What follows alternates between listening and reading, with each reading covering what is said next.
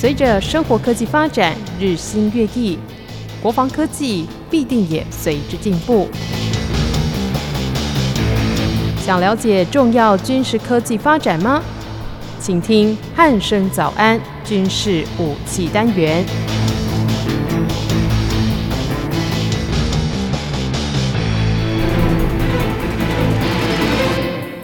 各位听众朋友，您好，欢迎收听今天的军事武器单元，我是易明。今天一样邀请到全球防卫杂志的主编陈国民主编来到节目当中。国民哥你好，呃，主持人好，各位听众大家好。嗯，国民哥就是上个礼拜哦，这个汉光演习才刚刚结束哦，那当然就是有很多的这个看点哦。对，那这周的节目一开始是不是先请国民哥跟我们听众朋友来稍微简介一下上一周汉光演习有哪一些重点是我们值得关注的呢？我们这样来看，其实这次汉光演习哦，跟之前哦比较不一样的地方是，其实差不多在九月十号的时候，哎，其实蔡英文哦总统哦，他去巡视台中的飞弹阵地说，哎，他有一个指示说，虽然说呃这个指示其实大家很少人看到，但是其实他后面发表在《青年日报》或者说其他地方，哎，其实大家会引述这句话是说，哎，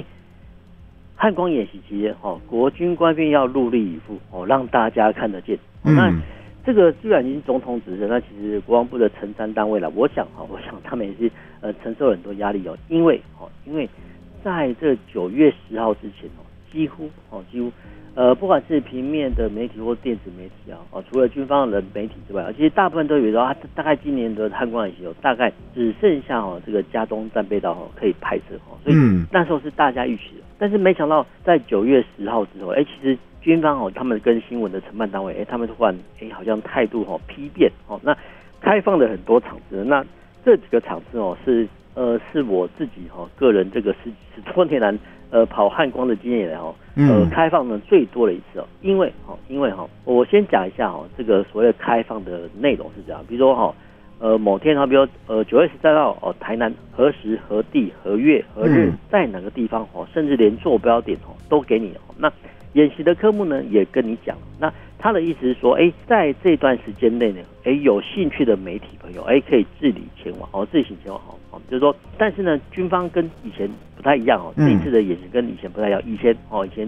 基本上来讲都是安排好了，比如说你几点几分报到了，然后报到之后呢，哎，他们会提供了呃若干的一些食宿供应啊。但有时候要过夜哈，或者说。呃，相关的呃说明稿等等，那这次比较不一样，说哎，其实它只提供你媒体朋友一个时间地点，然后呢，嗯，相关的哦，顶多就军方叫所谓的媒体服务，然后媒体接待哦，那媒体服务跟媒体接待部分哦，只提供啊部分的啊，比如说罐装的水，我想这个是合理的哈，就是说合理的就喝个水啦，这合理哈，这个因为说真的，水的费用其实不多，哦不多，那。如果说呢，在及时哦提供了一些饮水哦，让哦媒体朋友哦在日后有所和正面报道或比较积极的报道哦，我想哈这个是行政事会，这个是花了下去，这个是很可行的。那有些场次哦因为比较偏远，那顾及到哈一些女性的一些媒体朋友一些参访哦，所以有时候呢哦啊这个就需要钱哎，在某个演习场再调派几个哦这个临时的流动厕所哦。这个提供的相关的服务啊是有的，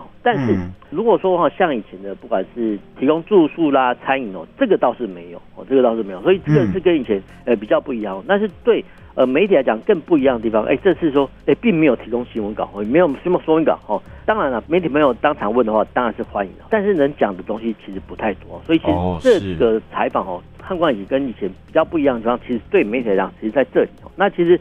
对，有些比较初入行的一些媒体朋友，可能会他即使哦看了这个场次之后，他可能看不清楚，或是没有问清楚啊，其实可能会不明了，说哎，这个演习在搞什么？说真的，这蛮比较奇特，这个有一点就考验那个功力了。但这个没办法，因为其实我们不要说国内的军方这样，其实你去国外参哦，其实国外的新闻官也大概是这个模式，就是说你们来呃某个演习场所报道欢迎啊，比如说你到呃 RIMPAC 呃夏威的几点几分哦到哪一个。呃，航空站报道，哎，他们很欢迎，但是你要相关的食宿、住宿、饮用费用，哎，那个是你自理的哦，那是你。那当然了，偶尔会有过夜，比如说之前哈，我们在呃采访 r i n p a c k 的时，哎，有哦，比如说航程比较远哦，他会提供一些餐点，但是那个餐点通常是要钱的，就呃，比如说十美元哦一份哦，那通常是很简单的三明治，就外国的采访是这样，那其实国内采访其实也应该哈，我认为啦，也应该照这个模式哈来前进，因为呃，往往哈提供的新闻哦太多，或是后勤资源太多，其实有些的报道哦，其实反而没有我们想象的预期那么正面跟积极，这个是后话了。那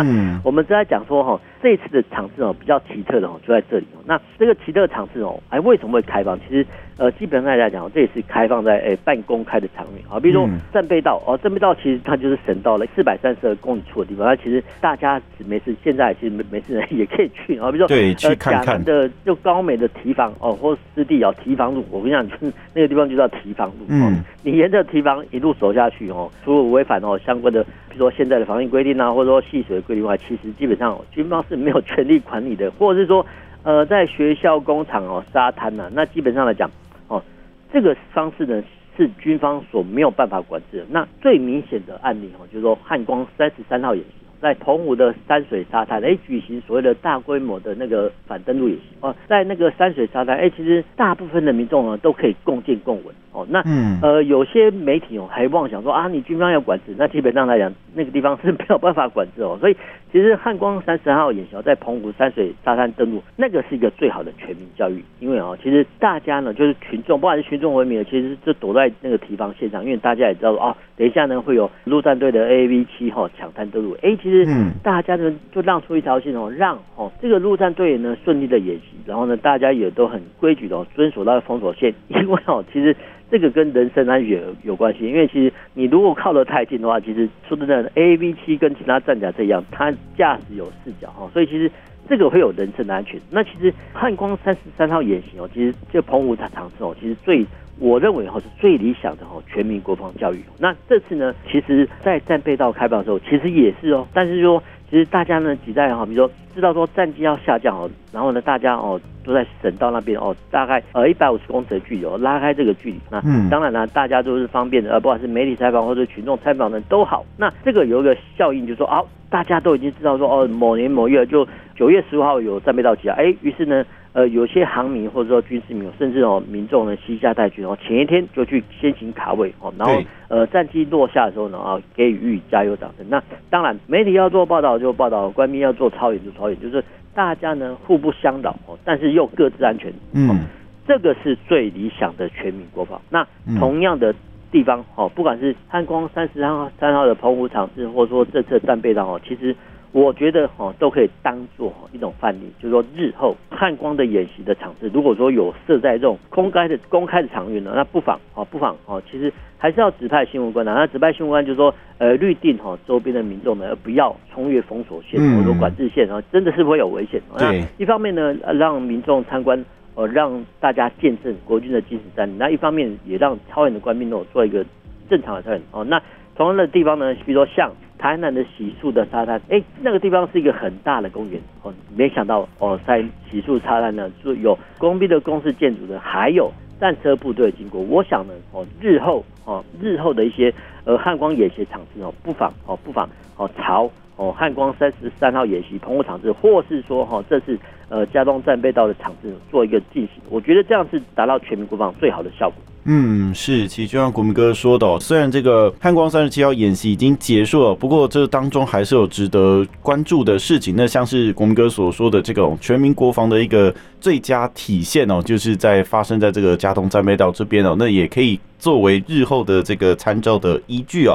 好，那紧接着我们要聊一聊关于这个法国、还有美国以及澳洲的一个这个比较尴尬的事件哦。就是这个，在英国跟美国还有澳洲达成这个所谓的三方安全协议之后呢，那澳洲呢就拒绝了这个四百亿美元采购这个法国设计的潜舰了，因为美国即将要提供这个核子动力潜舰，所以澳洲就决定放弃跟法国继续采购这种传统动力的潜舰了。那这件事情有哪一些值得我们关注的地方？是不是请国民哥再跟我们听众朋友说明一下呢？我们按照来讲哈，这个直白的讲哈，就是美国。抢了法国哈提供给澳洲潜舰一个单子，讲白一点，我们现在年轻小朋友就很简单，就是抢单哦，就是美国抢了法国的单子哦，这样讲比较快哦。嗯。但是呢，这个单子的金额很大哦，那值得抢哦。那我们刚才提到说四百亿美金，那也有一说哈是说九百亿的澳币哦。那我们用吼，就是澳洲呢，呃，希望吼用九百亿澳洲币的价格吼，跟法国采购十二艘潜舰，啊，那没想到呢，这个单子呢被美国抢去了。那我们呢就用九百亿澳币来看哦，这个价值有多大？那用台币来换算，我们呃用二十来算哦，就是九百亿乘以二十，哈，就是一万八千亿台币，哦，买了十二艘潜舰，哦，那一艘潜舰我们简单的除一下，就是。一烧要一千五百亿哦，那其实这个说真的，一烧一千五百亿台币哦，那是八烧哦，所以八烧是这八烧的话哦，不管是任何一个国家哈，我想哦都值得抢哦。这个不管是什么背信弃义啊，我觉得这个是商场价值或是利益太大，我觉得这个还真的可以抢哦。那这个是题外话，这是消遣，就是说呃法国被抢单的一些消遣。那我们题外话来讲说，哎。哎，为什么哦？哎，澳洲需要这种核子潜舰呢？那澳洲的其实我们之前讲过哈，其实它跟印度一样哈，都是所谓的次大陆。那其实呃，一般来讲，大洋洲哈都是呃以澳洲为首啊，加上纽西兰，还有一些中太平洋一些小的岛屿。那基本上所谓大洋洲呢，基本上是以哈澳洲为核心。嗯，这个地理概念哈必须要有。那其实澳洲的大陆说真的就是。就是一个大陆，那基本上呢，中央的地方哦，基本上是没有什么人烟哦，除了比如说爱丽丝泉哦，那个呃拍电影的那个地方除外，其实其他部分哦，其实中澳洲的中部地方基本上来讲是没有什么人烟，那基本上人类的居住热在大部分所谓的沿岸啊，不管是东半部的雪梨啦，或者是西半部的博斯，或者说北边的达尔文哦，大概这个这几个地方有人烟哦，其他中央地方都没有人。那那有多大呢？哦，就是说澳洲呢从东。到西哦，大概有四千公里哦，从南到北哦，就极南到极北大概三千六百八十公里哦。那这个只是直线距离啊。那如果说哈浅见哈，比如说由东到西哈，比如说从呃从雪梨哈到呃西边的博斯哦，这个地理概念要就是说好，这个距离哦大概是五千公里。那五千公里的话，我们哈用一艘潜舰二十节，就二十再乘以一点八五二哈，就大概所谓三十七公里哦，就一小时哦潜舰用二十节来跑哦，大概可以跑三十七公里哦时间。那五千公里呢，除以三十七，就大概要花哈一百三十五个到一百五十个小时哈，去从东到西哦。所以其实澳洲呢，光要用潜舰哈来巡弋哈，比如从东调到西哦，基本上来讲哈，都要花上哈一百五十个小时或一百三十个小时。那当然了，它会东西配置啊，就是说澳洲以前呢，基本上是没有核子潜舰的，就是说它没有这个需要哈。那核子潜舰有一个。前提就是它能高速运转哦，所以其实它水下航速非常大哦。那我们刚刚讲说所谓的潜舰二十节哦，是一般来讲柴电潜舰哦算呃算高速在逃脱的时候呃在水下航行哦，它的最高速度大概二十几节哦，这个算是很高。那潜舰的话，其实大部分都是三十三十节以上，所以。这个概念上是不太一样。那我们赶快回到说，哎，为什么澳洲需要这种潜舰哦？就是说，过往我们讲过二次大战之后，那其实摊开地理上来看，其实澳洲的西北边大概是往那边印尼方向的所属岛屿。那在他们的正北边，好说巴布纽亚几内亚或新几内亚相关的岛屿啊，那所罗门啊、东加、诺鲁来讲哈，这些国家的军力来讲哈，我们先从新闻来上来看，我基本上来讲，我们国际新闻上很少提到这些国家。那当然。他们的相对军力啊，澳洲来讲是非常非常弱。那有些岛屿呢，澳洲政府还补助或补贴哦他们的若干的一些经济援助。那但是没想到哈，从二零一年一年之后，中国哈，中国除了在他们的西边哦推行“一带一路”之外，其实它在中太平洋哦，所所谓的中洋洲或大洋洲哦，他也从事啊类似的经营哦。那类似的经营呢，就是提供哦，比如说。当地国呢要新建港口啦，改善港口、机场哦，甚至盖体育馆等等等哈，这些中国政府都帮你出资哦。比如说啊万纳度啦，所以我们之之前还记得我们二零一九年，哎有一个邦交国叫所罗门，哎突然断交了，所以其实也是在这种状况下。那在这种状况下呢，其实澳洲政府警觉说，哦，其实中国除了一带一路之外哈，它也开始经略哦大洋洲的一些岛国。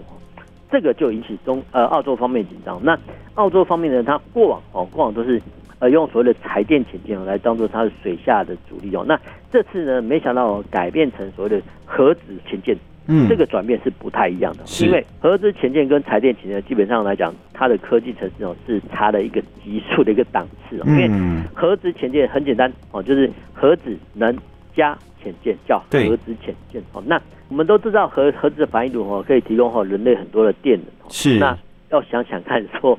要把一个缩小版的核子反应炉塞在一个潜舰上面，第一个它的工艺水准要够，那第二个不能像前苏联海军潜舰一样哦，常常发生潜舰的核子意外啦，这个是不行的。对，因为这个不只是呃人命的安全，其实还造成地球上的环境污染。所以其实世界上能，能造核子潜舰的国家啊、呃，就那几个国家 哈、哦，就中美英法苏，就中美英法苏，呃，这几个国家刚好又是呃联合国的常任理事国，嗯、哦，所以。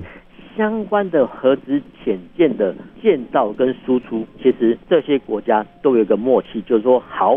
我只能销售哦自己的啊，比如说附庸国啦，或是盟邦哦哦，那但是呢，我们可以看到哦，就算说呃，即使盟邦之间哦，可以看到说，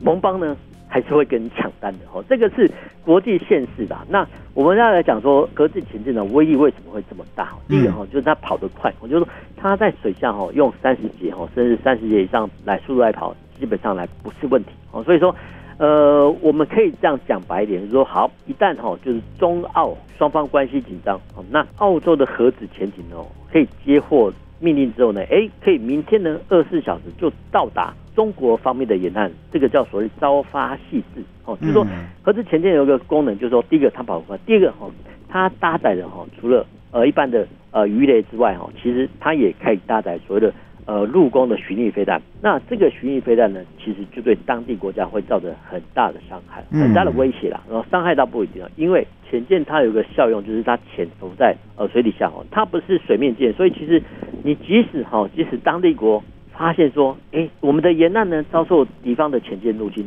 但是你也拿它没皮条，因为 它可能在航行在公海之外，而且是海底下，你又没有证据，然后又不能提着它，又不能说呃丢个深水炸弹啊，或是呃反水云呢逼他上浮，这些都不行。所以其实潜舰很好很好用的目的也是在这里啊。所以其实呃这也让我们反思说，哦，我们只是在推国进国造吗？我们八艘潜舰，其实这八艘的彩电潜舰哦，其实它能发挥效果，其实。就跟哦，澳洲需要获得核子潜舰的，他的想法是一模一样，因为潜舰有太多的呃逆中性哦，跟可用的运动弹性，所以其实很多国家都很喜欢做。那至于说造不造出来哈，还是自制还是外购，那是另外一个考量。但是潜舰的效用的逆中性呢，也可以从哈。而澳洲呢，采货这个核子潜舰中看得出来。嗯，是，其实就像国民哥说的哦，就是澳洲采购核子潜舰这件事情呢，当然给我们很多的反思啊。那我们也重新认识到说，哎，其实这个潜舰它的功能性真的是相当的高哦。那当然，如果未来我们有机会可以，不要说自己制造啦，可能制造还要有一段路要走。但是如果能够购得这种核子潜舰的话，或许也是一个不错的选择哦。好，那紧接着我们要来关心一下印度。印度最近采购了这个 C 二九五运输机，那提升他们的空运能量。那印度政府呢，大概花了这个三十亿美元哦。他去跟这个空中巴士集团购买这种 C 二九五的运输机，那总共的架数大约是五十六架，那预定十月的时候要正式签约哦。那当然，这些运输机进来之后，可以大幅的提升印度空军的空运能量。那这件事情还有哪一些值得我们关注的地方？是不是再请国铭哥跟我们说明一下呢？呃，我们要这样来看哈，这个也也是一个军购案，它的军购案的意思，我们的大意简单的说哈，就是印度空军打算呢用三十亿美元哦采购哈五十六架所谓的 C 二九五运输机，好，那这个 C 二九五运输机呢一样是法国空中巴士集团所出，它可以搭载哈大概七十一名的一些士兵，这个是一个新闻的基本概念哦，但是我们要回到说哈，呃一个重点哦，那拿破仑他。生前的时候，我说战争呢没有什么要素，战争胜利的要素第一个是钱，第二个是钱，第三个还是钱。所以其实建设军备呢都是要钱。那我们赶快来看哦，这三十亿美元呢采购五十六架的呃 C 二九五运输机，它是什么样的概念？那我们用简单的计算来看，就是说呃用三十亿美元乘以假设了哈，五十六架比较难除哈，我们就是用三十亿美元呢，假设买了六十架，那换句话说呢，一架 C 二九五运输机就是。零点五亿美元，哦，零点五亿美元是什么概念呢？就是五千万美金啊，美金是，我现在美金，我现在美金再乘以三十，就是一架 C 二九五运输机要十五亿台币。哦，这个概念其实大家都有，就十五亿台币的概念是什么样的概念？就是说它的单价都比我们现在的一架幻象两千或是 F 十六来的高。哦，现在这个概念就大概有，可能是买两架或者买三架啊，就是说一架运输机哦，C 二九五运输机。它都可以买我们的 F 十六或是幻象两千两架或三架哦，这个价格哦，所以其实这个也凸显说哈，现代军备其实都很贵哦，都很贵哦，尤其是能飞上天的都是再乘以两倍的贵哦，这个是没有办法，而且是呃搞不好是越来越贵哦。那呃我们再来看说嘛，印度空印度空军哦，这个是真的是蛮奇特的国家，我们之前讲过，这边再讲一次哦，那就是说。C 二九五呢是空中巴士集团哦，那其实蛮蛮好用的哦，那其实很多国家哈都在用。那印度啊不呃法国呢啊、呃、把这个所谓的 C 二九五销售到过往它在哈非洲国家的一些属地哦，你不要小看法国，其实法国在一些中非国家还有非洲国家，它有一些属地啊，比如说科麦隆啦，或者说呃刚果啦等等哦，这些象牙海岸等等哦，以前都是。呃，法国的一些殖民地，那法国的属地或殖民地呢，他们在采购的时候啊，比如说像摩洛哥也是哦，就是说，呃，他们在采购军备的时候呢，啊，除了美国跟俄罗斯之外呢，他们还有第三个选项，就是跟殖民的母国哦，这个就是呃法国的一些军火商，哎，其实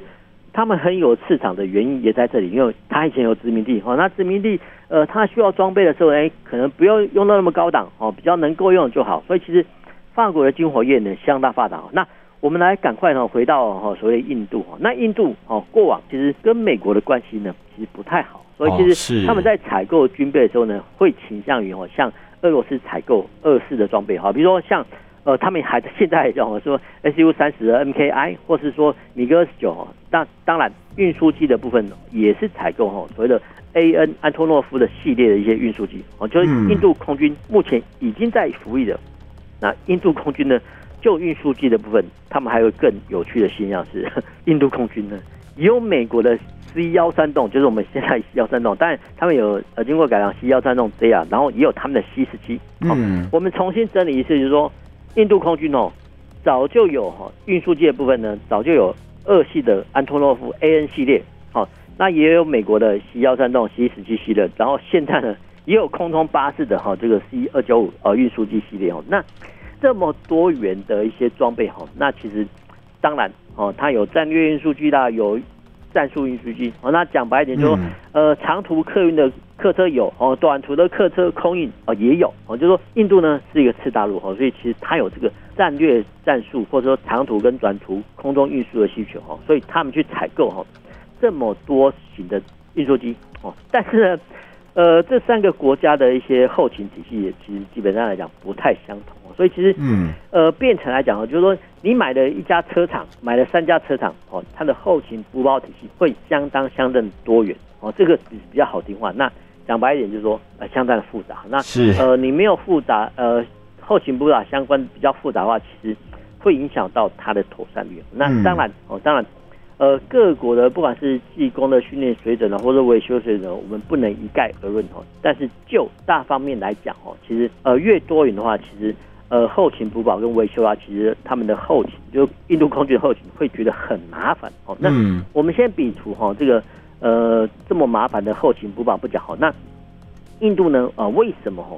呃，要这么多的运输机，那我们还是回到一个地理的概念来看哦，就是呃地图上看它来看哦，而我们之前哦，它呃去年八月哦到今年为止，啊都是有所谓的印中边界冲突。那基本上来讲，这个是印中哦是隔着东北部哈，是隔着喜马拉雅山系哦。基本上来讲哦，偶尔比如说呃，像我们回顾去年哦中印的对峙的新闻的时候，哎，我们常常说啊，中国要增加在印度边界几万的嘛，几万的嘛啊，那这个时候呢？印度呢，它也要调集它的人马。那当然了，陆路运输呢比较快哦，运量比较大哈，但是比较慢哦。但是呢，我们要考虑到就是说，你要运兵到比如说高原的地区哦，其实基本上来讲哈，呃，铁路的运能会有限哦，公路的运能也有限。那最快的最快的都是透过空运哦。那空运的话，空运有一个效果就是说它的时间快哈，当然运量会比较少哦。那所以说其实。在印度的东北边方面，哦，其实它就有这种运兵的需求。这个我们从去年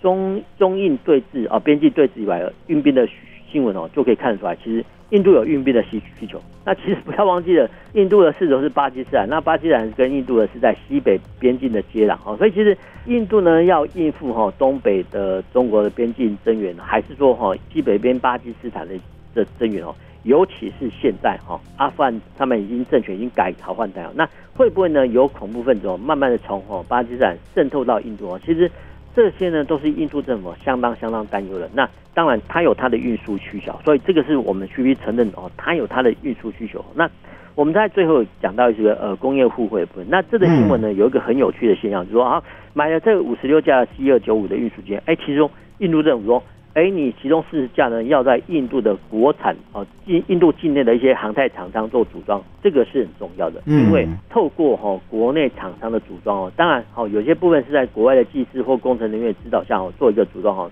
但是呢，因为军规的产品有一个特性，就是军规品的要求跟规格它很严格哦，就很限制。就是说，呃，透过哈，呃，我们讲白一点就是。印度的国内厂商哦，透过哈组装好这四十架 C 二九五运输机，然后提升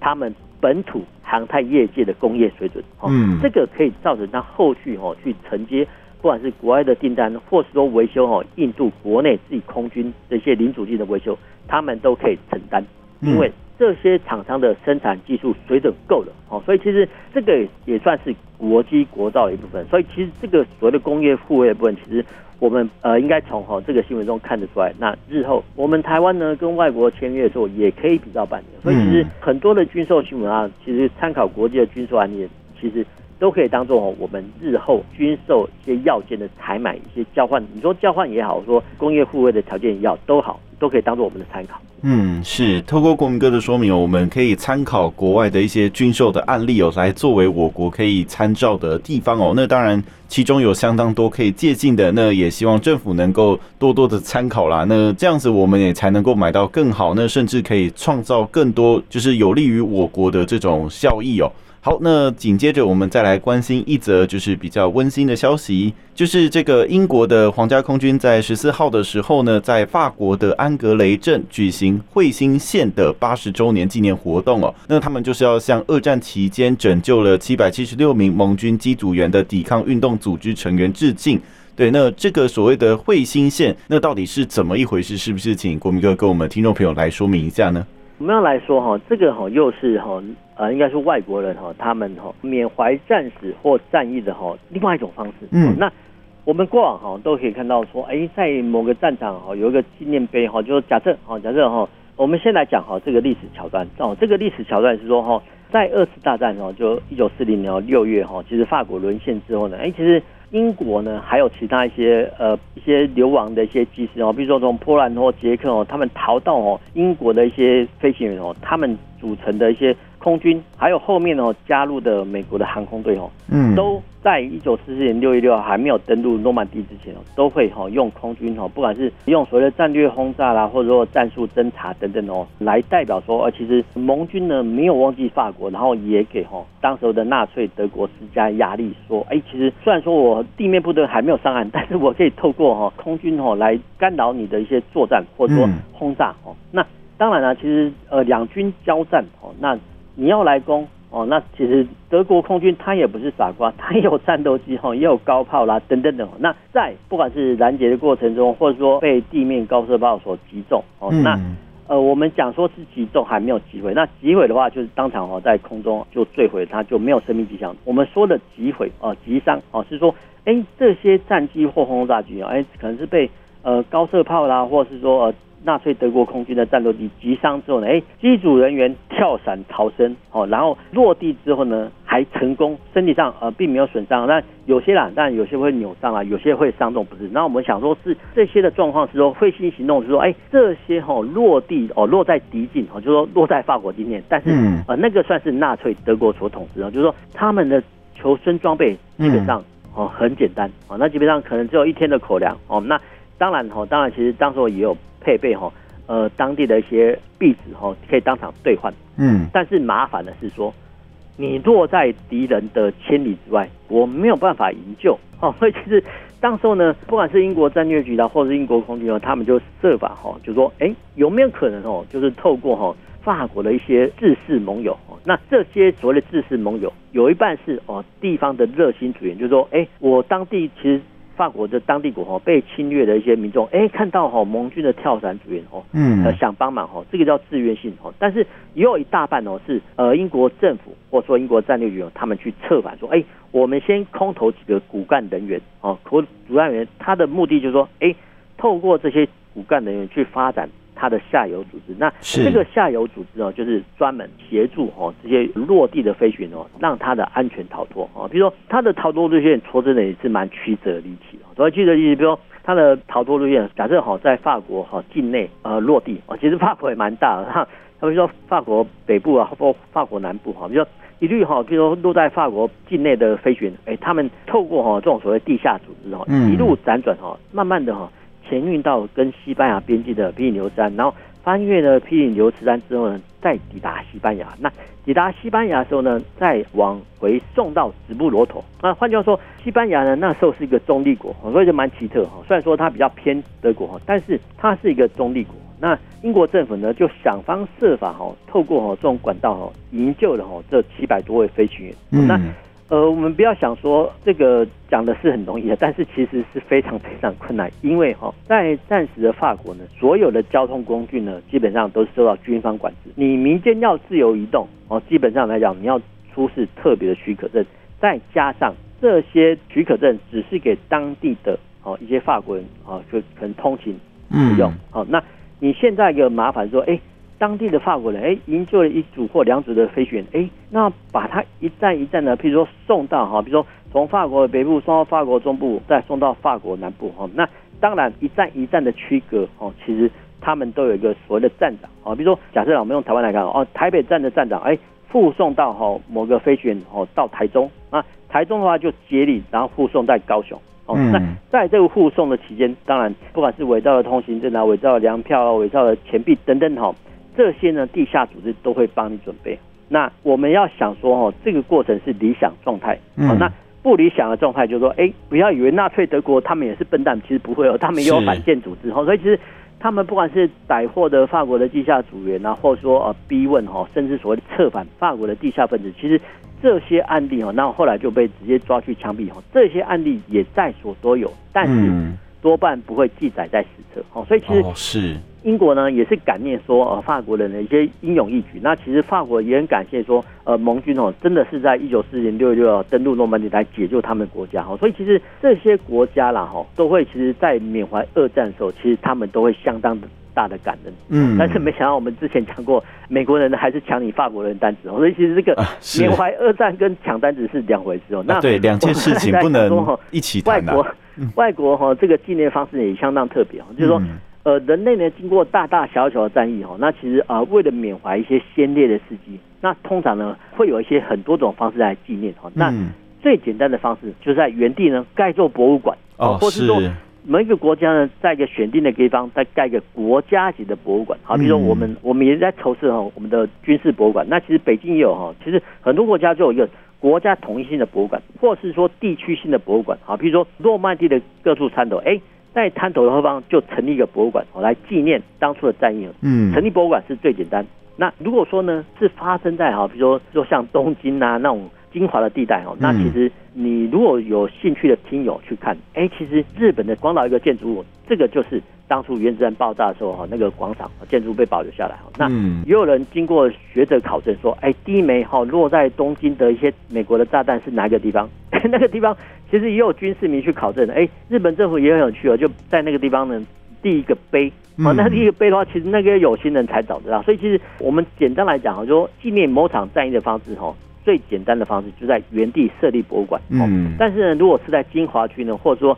这个市域呢比较不庞大的话，基本上讲就是立碑，哦，立碑的话其实。碑文就很多种形式，那有些人哦，可能是一个碑，很简单的一个碑哈，但是它背后的意义也很大哈，但是也有一个很大的纪念碑哈，但是它的背后的战略意义、战术意义却只有小小一点点哈。但是不管怎么样哈，因为哈整个彗星行动基本上来讲哈是比较不明见经传哈，那我们只能透过这个新闻感念说哦，其实英国人还记得这段往事，然后也记得说哈法国人给他们协助，所以其实。他们在那个小镇哦，成立一个纪念碑哦，然后呢，由哦他们的资深的女飞行员哦来做一个献花，代表致敬的动作。我觉得啊，就是说人类过往的征战史这么多哦，但是在已经快了七八十年之后呢，还有人来做一个纪念。第一个表示不简单，这个战役很重要；第一个表示不简单；第一个人类呢还是要读历史。那反而我们来看说，其实我们的国家级博物馆哦，有必要赶快推陈。嗯，是。其实透过国民哥的说明哦，我们可以知道说，哎。外国人他们在纪念这种诶战争的时候的一些事迹哦，